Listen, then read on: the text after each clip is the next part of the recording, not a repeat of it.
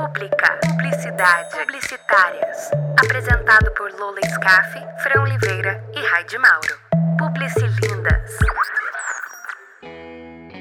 Começando mais um Publicilinda! Sejam bem-vindas, Publicilindas e Publicilindos de todo o Brasil. Eu sou a Lola Scaff e estamos aqui com Fran Oliveira. Desculpa. Oi, oi, oi.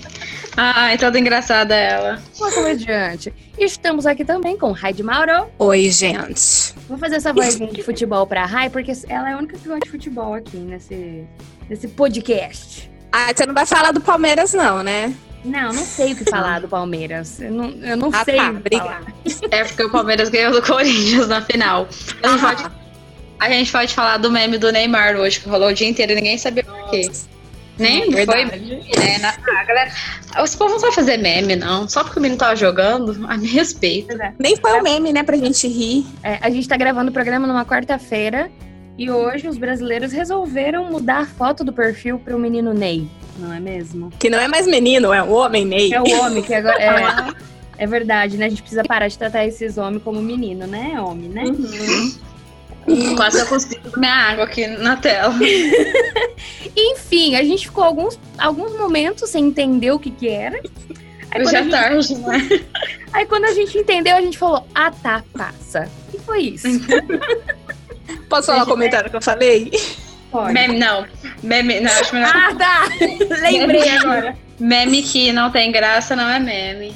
É. É. Então, Vocês estão deixando a desejar até nos memes, galera. o Até o brasileiro já foi melhor não, gente. nessa categoria. E como vocês estão? Ah. Eu tô bem, eu acho. Um momento de dois segundos. Ah, Essa respirada e essa. É, a, a Rayane. A Rayane não é canceriana, mas a bipolaridade é com ela mesmo nessa hora. eu sou muito. Eu tenho alguma coisa do meu signo em Libra. E eu sou confusa, sabe? Então, às vezes, eu não sei nem o meu, meu próprio sentimento. Se eu tô bem ou se eu tô ruim. Entendi. Eu, então vai falar que isso é mais coisa de aquariano de ruindade mesmo. Credo. Desculpa. Não na ruindade no sentido de ser ruim, mas eu tô aquariano. Vocês querem um... Entendi. você, Fran? Você tá bem? Tá tudo bom? Aí começa a chorar. Não, vocês querem um podcast mais plural que esse, porque a gente fala de publicidade, fala de futebol, fala de meme, fala de signo. Querido, Ai, gente. olha isso. Maravilhosa. Assim. É, quer conteúdo é aqui, gente. A gente tá mais engraçada que o, ne- o meme do Neymar. Aí isso qualquer pessoa consegue, né? Eu acho. É. Ai, gente, mas ó, eu tô bem. É, essa semana tá voando, né? Passando super rápido. Mas tá tudo certinho. E você, Lola? Tudo certo. Estou meio na. Acho que essa semana eu estou meio na bad, mas tá tudo bem, é normal. Aquelas crises existenciais que a gente sempre tem. Uhum.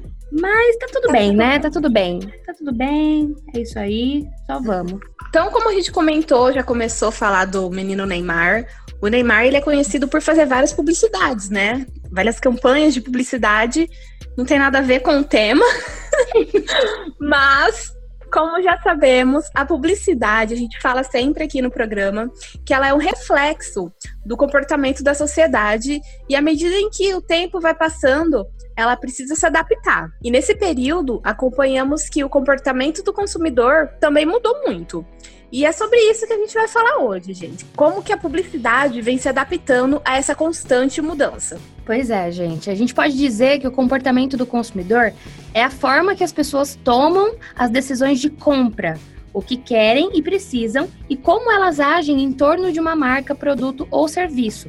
Esse comportamento é movido aos seguintes fatores: psicológicos, que é o que afeta diretamente o consumidor, emocionais, que são decisões influenciadas pela idade, gênero, antecedentes, cultura e outras questões pessoais, e o fator social, que é onde ele sofre influência de amigos, famílias, colegas de trabalho, entre outros. É por isso que quando a gente vai fazer uma pesquisa de mercado, vai entender melhor quem é o público-alvo do cliente X, a gente precisa de tanta pesquisa, tanta informação, muitos dados, que é o quê? Para a gente poder entender melhor aquele público, para saber o que é, é mais assertivo para aquele público.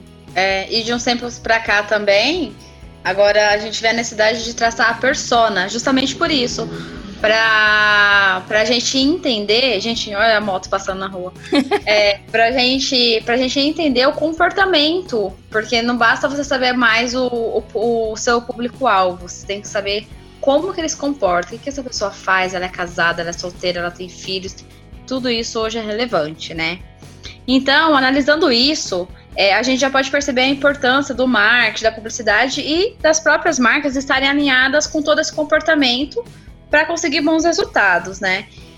É, a gente pode perceber que antigamente nós víamos uma publicidade mais persuasiva, diretamente para o cliente, aquele que batia muito no, no famoso varejão, né? Compre, compre, compre, tá acabando, e, e sem muita informação. E aí, hoje, essa, essa, com toda essa mudança de comportamento, é, esse tipo de publicidade já não funciona mais, né?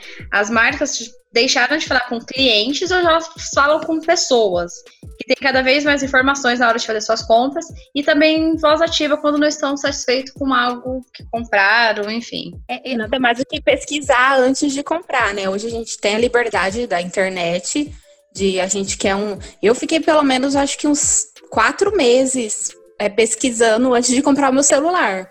Então a gente tem essa liberdade de pesquisar antes de comprar, né? É, e é por conta dessa liberdade de você ter muitas opções, opções infinitas. Você pode comprar na China se você quiser hoje. Uhum. Então, como é. que, que a loja aqui da tua cidade ou o, o, uma loja online aqui do Brasil vai te convencer a comprar nela é. e não nesse da China, que às vezes é três vezes menor o valor?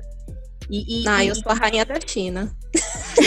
tá louca. Oh, e voltando oh. que a Rai falou do, do menino Ney, que faz muito publicidade, tem tudo a ver, sim. É, nesse novo comportamento, o que a gente mais vê é as pessoas serem influenciadas, até por famosos, né? Que nem se o Neymar falar que um negócio cair no buraco é bom, todo mundo vai tipo, seus seguidores, ou muita gente, vocês podem ter certeza, todo mundo não, né? Mas muita é. gente vai lá e pula no buraco. E isso é forte também. É, e não só influência de famosos, influências no sentido de avaliações, é, se aquele produto é bom ou não, sofre influência no, no geral, né? Isso, é, isso é, tá, é, muito relevante também nessas pesquisas. O que a Fran é comentou verdade. também é que hoje é, tá mais humano mesmo, tá mais humanizado, né? Uhum. Tanto, eu até acho que cheguei a comentar no episódio que a gente fala sobre audiovisual, é, no audiovisual, os produtores, as produtoras estão procurando fazer um, um, um, vídeo, um VT, um filme mais humanizado. É, os locutores estão procurando fazer uma locução comercial mais humanizada, que não seja é, o que a Fran falou, aquele venda, venda, venda. Que seja, olha, sou igual a você. Esse produto serve para você, sabe? E, e, porque tem muita opção no mercado e porque hoje a gente não, é, o consumidor não procura só uh, preço também, procura uhum. algo a mais que essas, que essas marcas têm a oferecer. E como que elas vão oferecer isso? Foi também o que a gente comentou no, no episódio passado do, do Netflix, né? Do Love Brand. Que não é só um, não é um produto que a gente compra, né? Eu não vou assinar a Netflix. Ela tem aquela coisa de se preocupar com o carinho do consumidor, do amor que o consumidor tem. Então, isso tudo agrega o que a gente está falando aqui. Uhum. De gerar proximidade, né? Eu acho que quando, quando surgiu um pouco essa parte da publicidade nas redes sociais, é, as coisas eram muito robotizadas e ainda era usado um pouco dessa linguagem antiga, né? Então, tipo, ah, eu tô aqui, compra de mim e tudo mais. E com essa necessidade, as pessoas começaram a perceber, para, ah, não pararam de consumir, mas assim, começaram a perceber e exigiram que eles não querem falar ali com qualquer pessoa. Afinal de contas, você está ali nas redes sociais para entretenimento. Então, se tem um anúncio dessa forma, ele está te atrapalhando. Então, foi aí que começou a surgir as pessoas que nem o Magalu, é, tem a, a Nath da Natura, que elas conversam, são, as marcas são pessoas. Então, gera essa proximidade, essa, essa coisa mais humanizada, né? Então, tipo, as marcas falam com humanos e, e os que são os consumidores, e os consumidores também falam com humanos. Que eu acho que gera também essa, faz essa grande diferença hoje, né? Sem contar também com as redes sociais deu voz ativa para o consumidor. E, e, aí o que bomba muito é, é, a gente sabe que tem os movimentos sociais que estão ganhando cada vez mais força e as marcas para que se preocupam com isso ou pelo menos tem esse posicionamento e que o público dela também se preocupa com isso, eles têm que mostrar. Tipo, não, a gente vê que não é só é, o, o, produto ou o preço. A marca, por exemplo, tem muitas marcas que são é, que não fazem produtos é, com teste em animais, que fazem Sim. produtos veganos. Por quê? Porque tem, existe esse público. Muitas marcas usam personas ou personagens nos seus VTs, nos seus, nos seus materiais, é, com um visual mais diferenciado, pessoas gordas, magras, negras, LGBTQ+. Então, existe essa preocupação hoje porque o, nosso, o consumidor mudou, né? É, eu acho, né, nesse quesito, eu acho que a marca que não se posiciona tá ficando para trás e vai morrer. É, é. O, o, consumidor exige esse posicionamento das marcas, né? Acho que hoje já não dá mais para ficar fora disso. Falar assim, ah, vamos ver se a gente faz alguma coisa. Não, ele, eles precisam. Igual a, a Natura também trabalha muito forte na questão de falar do jeito que é feito o seu trabalho, porque já saiu conversa de trabalho escravo. Teve, tem também a questão com, a, com o meio ambiente, que é muito forte também. É, teve várias marcas nessa questão do, do, trabalho escravo, né? E não dá mais. É, então as marcas têm que se posicionar e têm que mostrar assim, faz toda a diferença na hora do, do consumo. É, pois é, gente. E resumindo aqui o que a gente falou, é, a publicidade ela é construída para dialogar com pessoas e necessariamente acompanhar os seus hábitos e comportamentos. Isso não apenas na publicidade, mas também no marketing, o design e em tudo que se compõe. E, e de acordo, gente, com o pai do marketing moderno, o Philip Kotler, esse comportamento tem dois fundamentos. O primeiro é a sociedade colaborativa e o segundo é o paradoxo da globalização.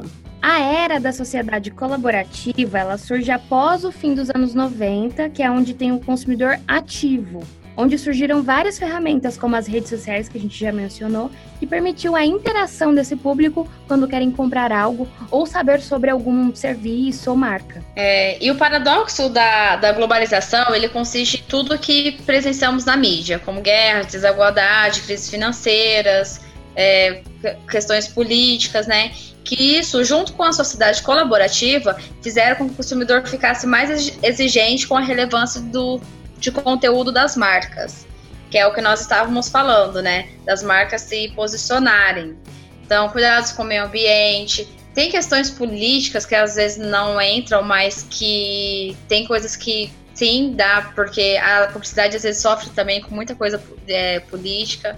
As um exemplo disso, o Fran, é um exemplo disso recente? O, Tam, o Tami na, na campanha da, da Natura de Sim. Dia dos Pais. Sim, Exatamente. É um exemplo, assim, claro disso. Tipo, como a gente falou, as redes sociais deu voz. Deu voz a quem defende o que a marca defende e deu voz a quem é contra o que a marca defende. Uhum.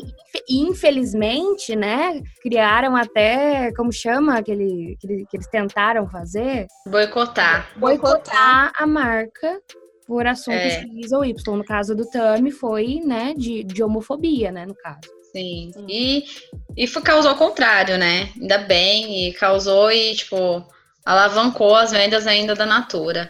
Só que isso também pode acontecer o inverso, né, gente? É, se uma marca que faz algo muito ruim ou uma gafe simples, que não sei se tem como definir como gafe simples, mas qualquer, sei lá, coisinha que já não é mais aceito na sociedade, isso viraliza muito rápido também. Então, tipo, é algo que pode se tornar muito positivo, o negativo também vai muito rápido, que é essa questão da voz ativa que, que o consumidor tem.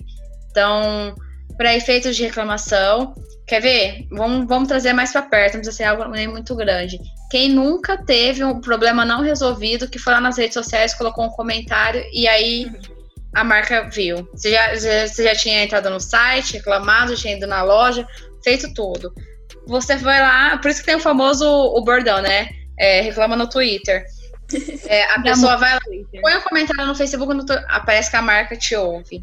E dependendo do tamanho da marca, dependendo do tamanho que eles fazem, isso pode se tornar gigantesco. Porque se tornou público, né? Uma coisa é você ligar lá no saque, mandar um e-mail, chamar no inbox, tá lá com a empresa ainda. Agora vai expor sua indignação e algum erro que a marca cometeu. Aí provavelmente eles analisam se a pessoa tem seguidores, se a pessoa é um, pouco, um pouquinho influente ali na sua bolha. Uhum. E aí, aí é onde eles devem definir, né, de atender ou não, né, o que a pessoa tá reclamando. Sim. Mas é assim, Aconteceu comigo essa semana. É, eu comprei uma bota, não é uma marca famosa, mas dessa, dessa, desse pessoal que vende muito no Instagram, né? Mas a loja tinha um e-commerce. Fiz o pedido da bota, e a bota chegou e ficou grande. Aí eu falei, ah, vou trocar. Entrei no site, o site fora do ar. Porque eles iriam fazer um bazar, então eu tava fora do ar para causar aquele suspense quando voltasse. Aí, como eu tinha e-mail deles, mandei um e-mail, ó, a bota ficou grande, tá? quero saber os procedimentos de troca. Nada. Aí respondi de novo, aí me responderam, é, qual é o seu pedido? Aí respondi, nunca mais. Aí eu fui no Instagram, no inbox, no DM, né? Olá, comprei a bota, nananã, quero saber como trocar. Já mandei e-mail, mas ninguém me dá o um retorno. Ah, manda por favor no e-mail. Falei, mas eu já mandei. Não, envia, me passou e-mail. Falei, eu, eu tenho muita paciência pra essas coisas. Mandei. Nossa, aí eu falei, ah, eu olhei lá no site e falei, ah, tem um WhatsApp aqui, né? Isso aí, nessa parte da história já foram duas semanas. É, aí eu fui lá no site e falei, ah, tem um WhatsApp. Chamei no WhatsApp, o número não existe. Estava no site. E eu indo, né? Aí eu vesti a bota, falei, quer saber, eu vou usar essa bota assim. Ela ficou grande, mas dá pra usar. Foi umas Aí, meia. É, não, não, não, fica tanto assim, sabe? Mas, tipo, se o número certo ficaria melhor. Falei, ah, já, já estressei. Já deu três semanas e nada. Aí eu peguei, joguei a caixa fora, joguei tudo, a bota tá ali, vou usar ela tal. E aí eu vi um post, eles postando uns lançamentos e bombando no Instagram. falei, é agora que eu pego. Não tem mais interesse em trocar, mas eu fui lá. Aí eu escrevi assim, péssimo atendimento, nos uhum. comentários, né? Eu tinha muitos comentários. É, ah, péssimo atendimento, minha bota, contei o caso lá. Eu acho que em menos de 10 minutos, eles me mandaram é, no direct perguntando qual era o número do meu pedido. Hum. Não respondi também. Porque agora não tem nem como trocar a bota, porque eu já joguei a caixa fora. Tem que responder assim, já usei, quero outra, querido.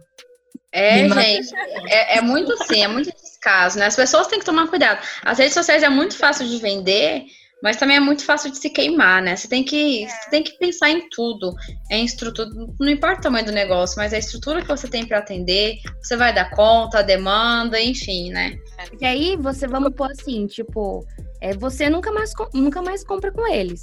Isso é. é. óbvio. Aí, se alguém vê o comentário lá, já fica meio receoso. Nossa, olha que, que merda, não vou mais comprar nesse lugar. Eles não atendem direito, se der algum BO no meu pedido, tô ferrada. Exatamente, Aí, tipo, eu comentei, né? Foi o que eu comentei com vocês em off. Tipo, talvez o produto tenha 90 é, comentários positivos, mas vai lá, uma pessoa faz um comentário negativo, que foi o caso da Fran, acaba perdendo vários clientes por causa desse comentário. É, e assim, como consumidores, a gente tem que se ajudar mesmo. Eu acho é. importantíssimo essas avaliações. Às vezes eu compro, vem para mim e falo, ah, eu, eu, deveria avaliar. Aí eu acabo esquecendo, depois eu falo, nossa, isso vale muito, porque eu utilizo dessas avaliações. Ai, gente, eu é sou importante. Também, né? Às vezes eu quero avaliar, mas tipo assim, positivamente, sabe? Sim, é, eu falo do lado positivo Sim, mesmo. Eu me perco no site, eu não consigo escrever. me ajuda. A tia, gente quando vocês mandarem e-mail pro Paulo avaliar, manda um tutorial junto. Principalmente gravar a tela. Gente, no Mercado Livre, eu queria muito avaliar, porque eu comprei a pandemia, né? Comprei várias coisinhas assim. Aí eu queria muito avaliar, falei assim, ah, foi legal, tananã, é boa a qualidade. Mano, eu já entrei lá uma vez e não consegui, eu desisti. É, é que o Mercado Livre você avalia e aí ele não dá como concluído. Ele fica lá ainda, tipo, pra você editar, não sei o que ele pensa. Ele deveria concluir quando você acaba. Eu já me perdi também lá. Não sei o que ele pensa. Mas falando em Mercado Livre, eu, eu, tô, eu tô na tour de, de comprar uma webcam, porque eu não tenho notebook, eu tenho PC. Nossa, faz oito anos. Faz oito anos que eu tô nessa tour tá. de comprar webcam. E aí, e aí, é, eu tava lá, eu vi, um, vi uma no precinho, assim, pá. Aí eu fui ler os comentários. Aí o cara, ai, é, a qualidade é péssima, não sei o que, não sei o que. Eu já brochei, já eu ia comprar a câmera, tipo, ela ia chegar na semana. Aí brochei, aí eu desisti. Enfim, é então. é isso, meu desabafo. É, mas no Mercado Livre tem muita coisa fake. Você tem que ler os comentários, é. sim. Fica Você dicas entra para comprar no. Mercado Livre. Tem que você tem que ver os comentários. Aí você abre alguns outros links. Pode ser que todos os links te- tenham comentários iguais, então ele é fake. E o número de vendas que o vendedor fez. Entendeu? Dicas, menina, já não. É, o, dia, o dia que eu aprendi a comprar no Mercado Livre, nunca mais eu parei. Maravilhosa. Eu vou te contratar pra comprar as coisas pra mim no Mercado Livre. Pode.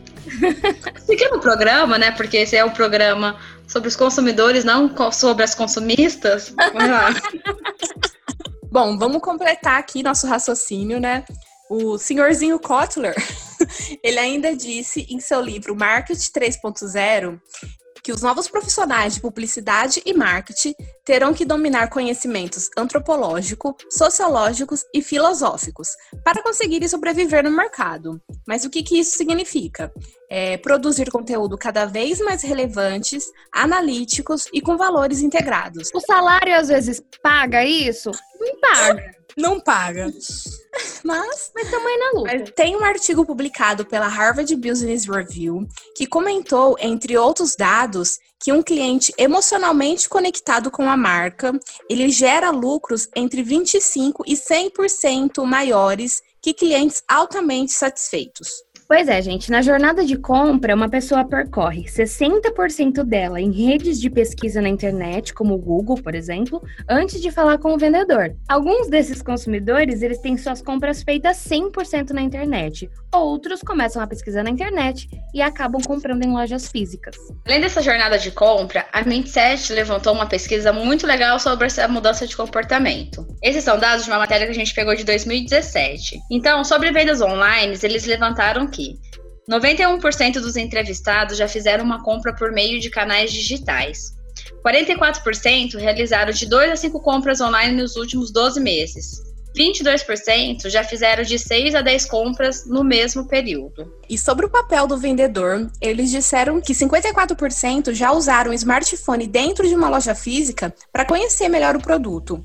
E 67% fizeram o mesmo para comparar os preços. E 39% acha que a presença de um vendedor em lojas é um incômodo. A gente estava comentando sobre isso, né?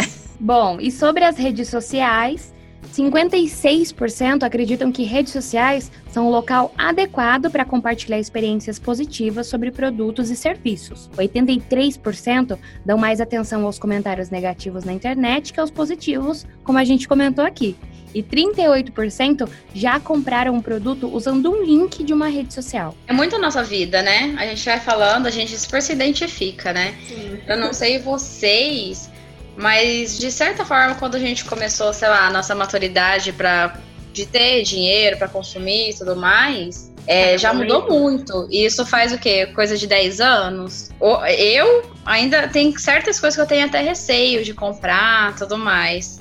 Mas já mudou bastante e muitas das coisas que, que dessa pesquisa eu me identifico, acho que quase tudo. Co- a- Olha isso, a gente, é, a gente é super nova. Tipo, eu tinha medo de comprar pela internet. Mas depois, se É. da primeira compra, nem Deus me segura mais pra comprar. O site da China que me, que me espere. Eu nunca comprei pela Depois desse China. programa. Eu nunca comprei. Nossa, eu compro muito. Nunca. Ah, eu já comprei já. No Wish, no. e- Não, só no Wish só. Na, no AliExpress não comprei, não. Compro muito no AliExpress. Eu comprei um projetor, foi minha última compra. Comprei um projetor muito bonitinho, que porém, entretanto, todavia, ele não funciona para celular nem para computador. Eu tenho que gravar filme. É tipo, voltei pra, pra nova era de pôr o filme do- no pendrive. Que legal. Mas assim, o projetor. Você vai assistir algum filme no quarto, ele projeta na parede? É, e ele fica gigante, parece um cinema. Eu assisti, o Gente, filme da, eu assisti o filme da Beyoncé nele. Nossa, eu gente, nem é ia reclamar do pendrive. Que legal isso. é muito bom. Não, não reclamo não, mas assim, é que eu queria ver o Netflix, né? Aí não tem como. Ah, tem como Ah, você baixar filmes na Netflix, não tem? Tem como. Eu, eu nunca baixei, Mas mas. tá tipo online. Não, É, Você tem que de mesmo pelo você site. ou ele vai estar no computador, ou ele vai estar no celular, né? Baixa de- no próprio aplicativo, não sai do aplicativo. Ah, entendi. é, não baixa, tipo, o documento. Eu nunca baixei. Mas assim, tô aqui, vendo filmes baixando no pendrive. Voltei meu pendrive. Ah, mas é legal isso daí. Ô, gente, e voltando nessa parte aqui de, de estratégias, uma coisa engraçada, né? Eu tenho estudado muito a parte de inbound marketing. É, o inbound é, é tudo isso que nós estamos falando, né? Você gerar Você trabalhar com o cliente de, com conteúdos, é, despertar nele essa necessidade de consumir o seu produto, né? Então, de praticamente é o marketing de conteúdo, diferente do outbound, que é onde o cliente precisa de você e você tá ali para ele te achar, né? Então, é, antes, antes não, é recente isso. Mas é, nessa parte de conteúdos, a gente vinha trabalhando muito a questão de blog, textos, é, conteúdos ricos, as coisas mais completas. E recentemente eu vi, eu acho que foi num, não sei se foi num curso ou uma matéria que eu li, que já mudou. É, o consumidor não quer mais esses conteúdos longos, eles querem a praticidade. Você continua trabalhando conteúdo, mas não, de, não deixa de lado, porque o, o é uma super ferramenta. Mas assim, coisas mais rápidas, coisas mais dinâmicas, coisas mais visuais, que nem a gente vê muitas essas postagens com textos que só arrasta ali, você já lê.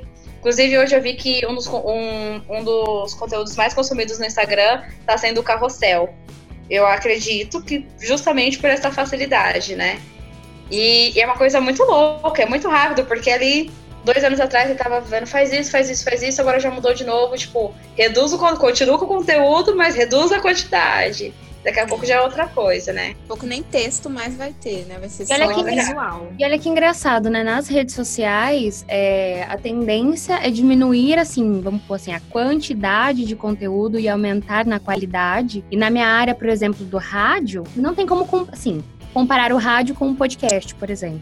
Mas uma uhum. super tendência no Brasil agora é, desde o ano passado, vem trazendo números muito positivos, é o podcast. E, tipo, tem conteúdos super extensos. Que no rádio, é, normalmente. Engraçado, né? É, tipo, no rádio. Eu, eu, sei, eu sei que é diferente, que é uma linguagem diferente, mas a gente não pode falar do podcast sem falar do rádio, né? Mas, então, tipo, é muito doido isso, né? Como cada plataforma tá mudando uhum. a sua linguagem de acordo com o, o, que o consumidor que consome aquela plataforma precisa e quer naquele momento. É.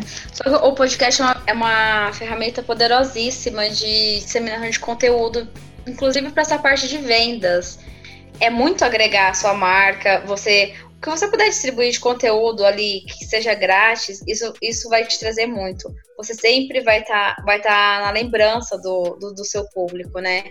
Tem, a, tem as meninas que moram aqui comigo, eu estava explicando para elas, tipo, como que você vai impactar alguém com uma simples matéria de blog ali.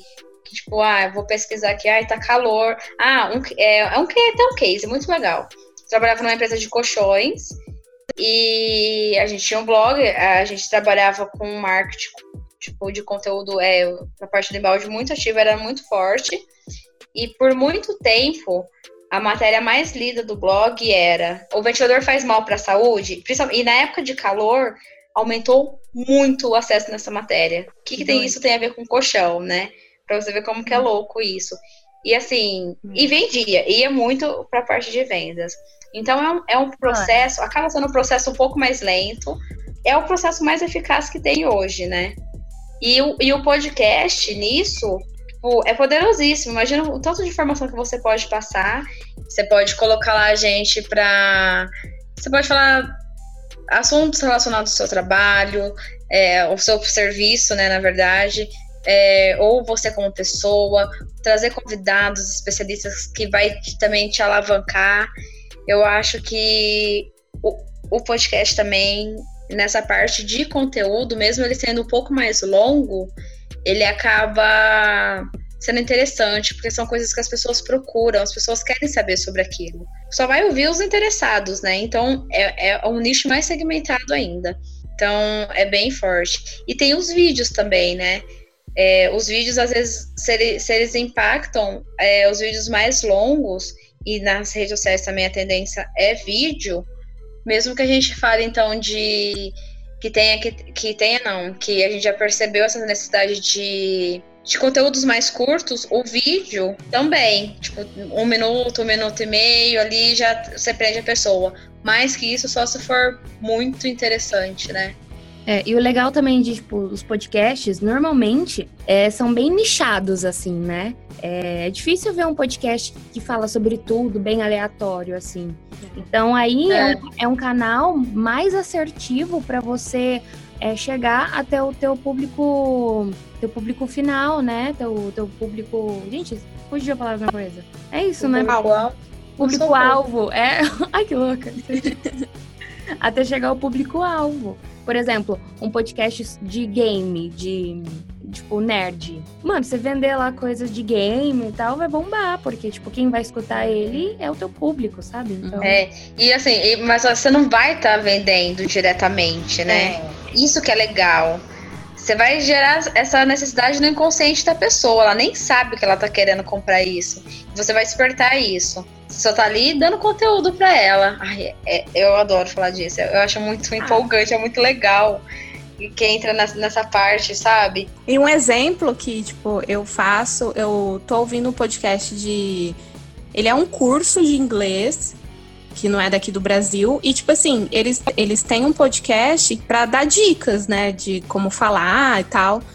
E, assim, eu escuto o podcast e eu nem sabia que era um curso, entendeu? Aí depois uhum. que eu fui ver que é um curso, é, eu acho que é da Irlanda, não sei, não lembro a cidade. Você já tá querendo comprar Nossa, uma escola. Aí, tipo assim, eles não vêm, eles não ficam falando, ah, vem, vem estudar com a gente. Não, não tem nada disso. É só para dar dicas. Então, assim, o público-alvo é quem? Quer, quem quer aprender inglês.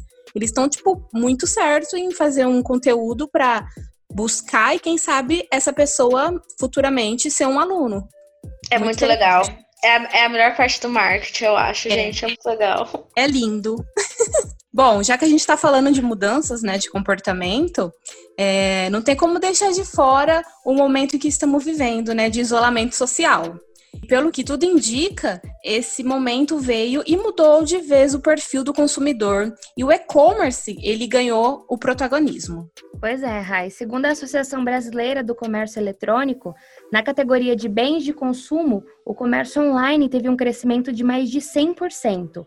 A saúde, 111%, beleza, perfumaria e supermercados teve alta de 83%. Eu acho que isso muito aconteceu, tipo assim, a gente sabe que ainda, 2020, ainda rola um medinho de comprar online, né? E aí, quando você não tem outra opção, ou é comprar online ou não, é, ou não comprar. Não Então, eu acho que, tipo, é, é, meio que é, ultrapassou as barreiras das pessoas que ainda tinham medo, sabe? Eu acho, assim. Achismo, né? Total, mas...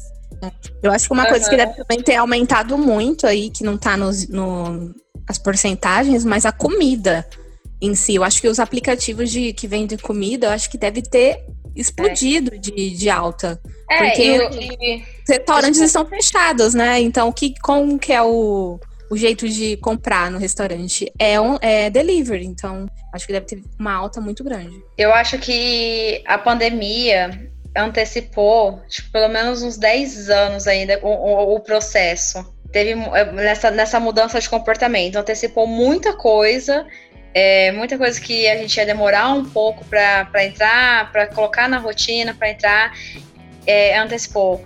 Os supermercados que já estavam tentando implantar essa coisa de comprar online, bombou. É, até idosos eu vi falando que compraram por aplicativos no supermercado, para não, não ir no supermercado.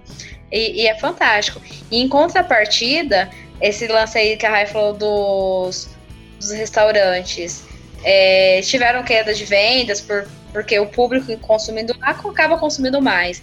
Mas foi algo para as pessoas também avaliarem questão de atendimento, é, de como que, que é tratado o cliente e as empresas perceberem também tipo outros nichos de para inovação, para saber que podem fazer aquilo, podem fazer a mais. Acho que nesse momento de adaptação quem conseguiu consegue enfrentar umas crises, quem conseguiu se adaptar, consegue enfrentar umas crises aí. E mudou e antecipou muito, isso eu tenho certeza, nessa questão de, de mudança de comportamento, né? Sensacional, Fran. E aí, com todas essas mudanças que a gente já falou, que foram muito grandes, né? Isso acabou exigindo mais de nós profissionais. Como a gente vem falando em todos os programas aqui, né? É, se a gente precisava sempre estar atento ao, ao, comportamento da sociedade, hoje mais do que nunca, né? Ainda mais com essas mudanças rápidas. Então, dos profissionais exigiu mais essa, essa atenção a tudo que acontece no mercado, ouvir mais o ser humano e também estar próximo do seu público, vivenciar isso também que você está oferecendo para ele vivenciar o que ele passa. O consumidor hoje ele já não é mais enganado, como a gente viu, né, gente? Como se dizia antigamente, o consumidor hoje já não é mais enganado, né? O consumidor hoje ele tem voz, ele pesquisa, faz comparações, analisa recomendações e tem muita informação. É, Fran, então como sabemos que quem está atento sempre sai na frente, para vocês, nossos publicilindos e publicilindas do Brasil, e antes de encerrar, vamos deixar aqui uma pesquisa do Neil Patel das principais tendências dos consumidores de 2020 até os próximos cinco anos. É, ele listou, gente, 17 tendências, né, nessa pesquisa. Só que a gente vai deixar aqui três para vocês e depois vocês correm lá nas nossas redes sociais para ver o restante. Uma das tendências de mercado que a matéria menciona é sobre o público LGBTQ+.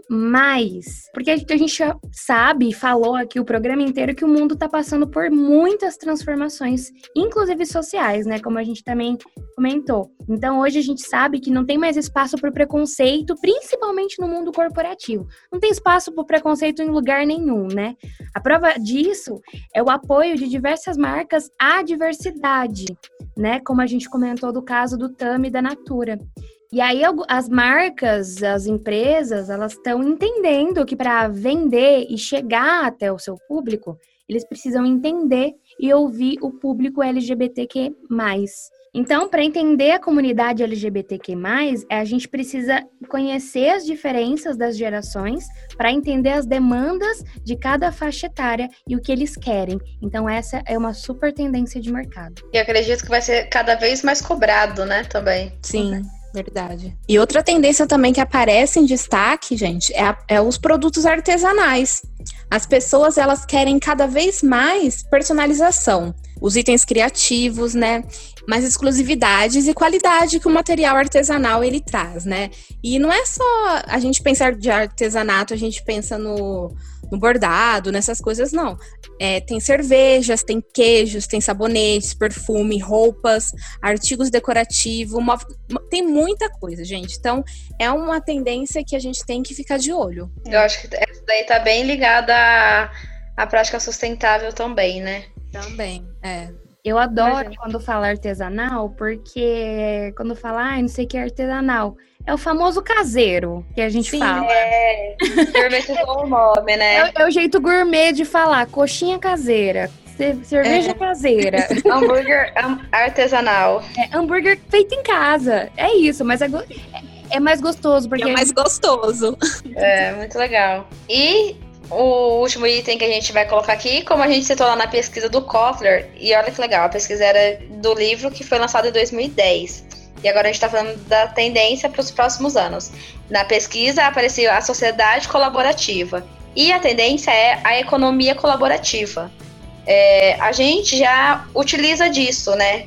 Nem o, os aplicativos de carona, compartilhamento de quarto, financiamento co coletivo, tudo isso faz parte dessa tendência né? Então, além de, de ficar nesse no quesito de cooperação, acaba tendo o, o custos mais reduzidos, né? E aí os gastos acabam sendo mais inteligentes, economizam recursos como dinheiro, tempo e espaço. E ainda, de acordo com essa pesquisa, a, essas soluções movimentarão 335 bilhões de dólares em 2025, de acordo com uma pesquisa realizada pela consultoria PwC de 2016. Mas é, ele ainda fala no texto né, que essa mudança precisa começar agora, para hum. ter essa movimentação lá na frente. Muito legal, né? Eu acho que é uma super tendência, como a Fran disse, a pandemia ela veio para movimentar isso, porque com, infelizmente a gente sabe que muitas empresas declararam falência, tiveram que sair de alguns algumas locações que acabaram, acabaram ficando muito caras. Pode ficar muito mais em conta para essas empresas retomarem nessa retomada que a gente espera que seja breve, e fique mais barato, né, para eles voltarem a, a, trabalhar, né? Então é uma super tendência mesmo. E, é engraçado que, que os coworks eu comecei a ouvir falar quando eu trabalhava numa agência, eu acho que mais ou menos 2013, 2014, já faz um tempinho, né? Eu acho muito legal essas coisas que se ligam. É meio Simpsons, né? Sim. Claro. Mas não é, é visão. É visão, é pesquisa. E como a gente está nessa linha de frente, né?